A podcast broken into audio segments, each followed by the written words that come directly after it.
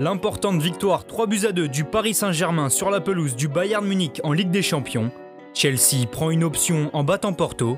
Le programme de la Ligue Europa et le récap des huitièmes de finale de la Coupe de France. Voilà les titres du journal de Made in Foot.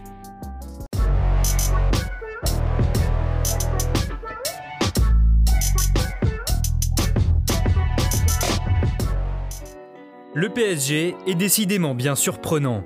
Sous la neige de Munich, le club de la capitale s'est imposé 3 buts à 2 face au Bayern au terme d'un match palpitant. L'entame de partie donne le ton d'une soirée rythmée puisque Choupo-Moting touche la barre de la tête sur corner dès la deuxième minute de jeu. Paris répond dans la foulée, Neymar conduit le ballon jusqu'aux 16 mètres et décale Mbappé sur sa droite. L'attaquant du PSG frappe du droit sans contrôle et surprend Neuer, coupable d'une faute de main. Menés, les champions d'Europe en titre tentent de revenir, mais Müller, Goretzka puis Pavard tombent sur un Kyler Navas des grands soirs. Dominés, les Parisiens font le break avant la demi-heure de jeu. Neymar est l'auteur d'une superbe ouverture pied gauche pour Marquinhos, parti dans le dos des défenseurs. Pas hors jeu, le Brésilien contrôle et place un plat du pied droit dans le petit filet de Neuer. Deux tirs cadrés, deux buts pour le PSG, qui concède néanmoins la réduction du score juste avant la pause. Comme un symbole, c'est Choupo-Moting qui place une tête piquée pour tromper Navas et relancer le match. De plus en plus pressant sur le but de Paris, les Bavarois attaquent par vague et égalisent à l'heure de jeu. Sur un coup franc tiré par Kimmich, Müller croise sa tête pour le 2 buts à 2. En souffrance, les hommes de Pochettino réussissent à repasser devant à la suite d'une attaque rapide à 20 minutes du terme.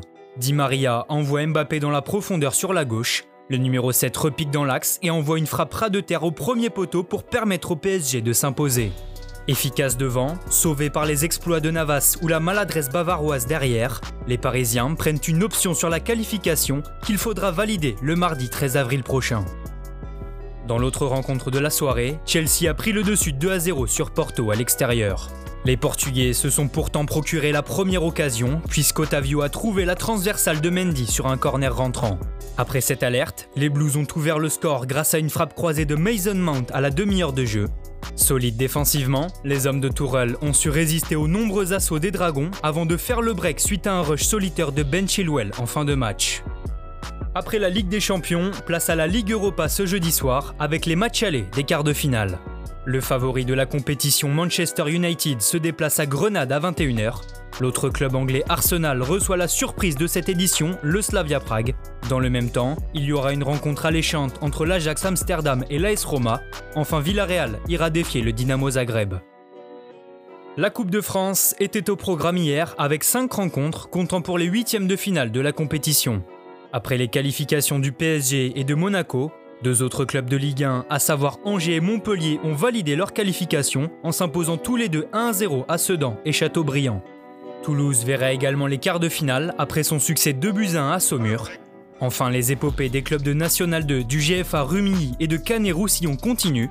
Les premiers ont sèchement battu le Puy 4 à 0, quand les seconds se sont défaits de Boulogne 1 à 0.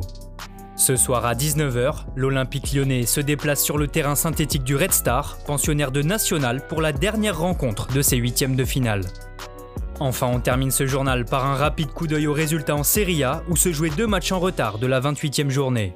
L'Inter Milan a conforté sa première place en s'imposant 2 buts à 1 face à Sassuolo grâce à son duo de buteurs Romelu Lukaku, Lautaro Martinez. Dans le même temps, la Juventus est remontée sur le podium grâce à sa victoire 2 buts à 1 contre le Napoli Cristiano Ronaldo et Paolo Dybala sont les buteurs pour la vieille dame qui accuse toujours 12 points de retard sur le leader interiste. Merci à tous de nous avoir suivis. N'hésitez pas à vous abonner, liker et partager. On se retrouve très bientôt pour un nouveau journal.